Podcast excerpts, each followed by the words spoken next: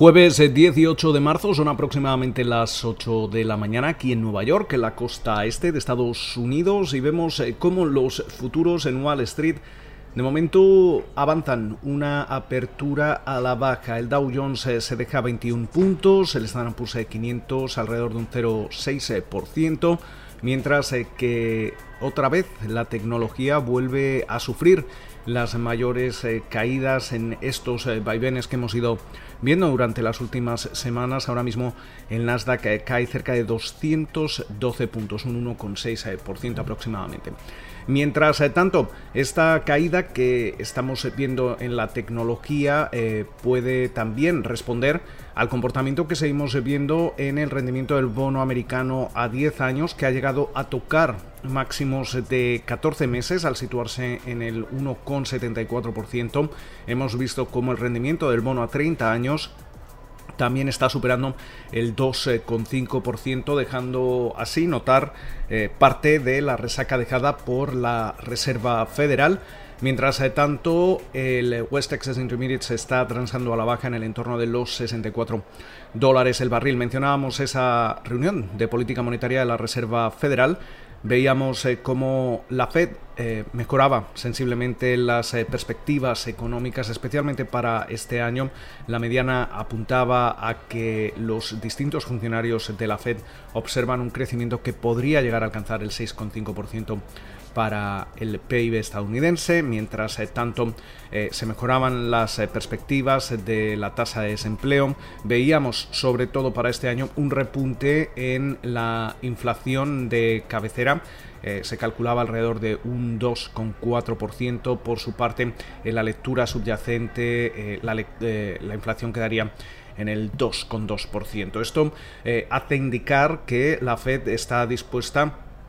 y además eh, prevé lo que los mercados eh, llevan ya descontando desde hace tiempo y es que vamos a ver un repunte de, los eh, precios. Pero sin embargo, Jerome Powell en su rueda de prensa volvía a insistir que este repunte va a ser momentáneo y no va a ser sostenido y todo ello mm, lo que hace es garantizar esa postura de la Fed para seguir manteniendo una política ultra acomodaticia. de hecho, tenemos eh, que tener en cuenta que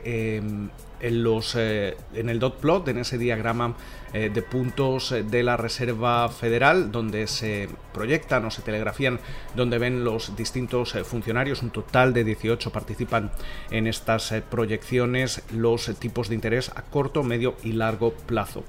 Es cierto que la mayoría de ellos, estamos hablando de 11 de 18, siguen con una postura que indica que no vamos a ver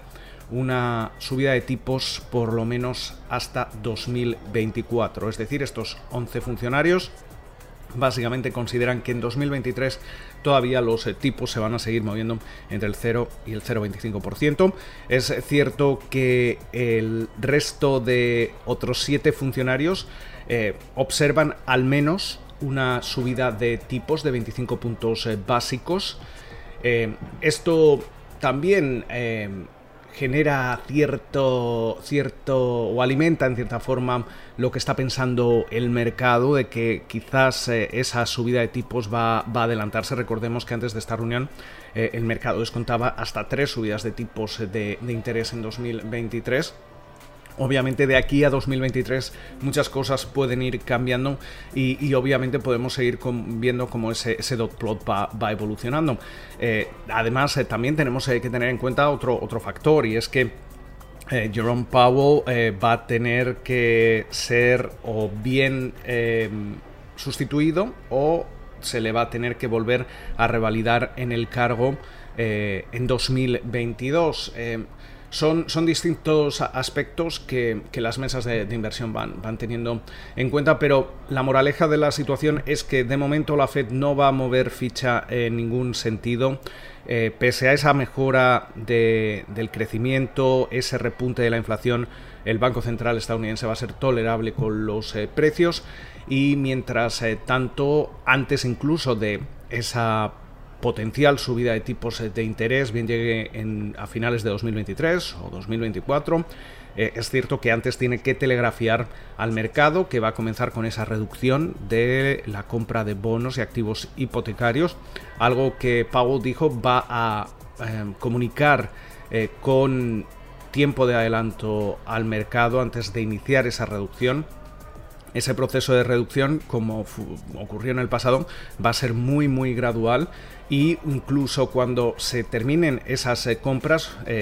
la Fed podría tomar una pausa al menos de, un trimestre o dos trimestres antes de realmente eh, plantearse una subida de tipos. Eh, mientras eh, tanto también el cuadro macroeconómico es optimista, pero es cierto que todavía hay que cerrar esa brecha de 9,5 millones de, de, personas o de empleos que todavía hay que, hay que generar para volver a los niveles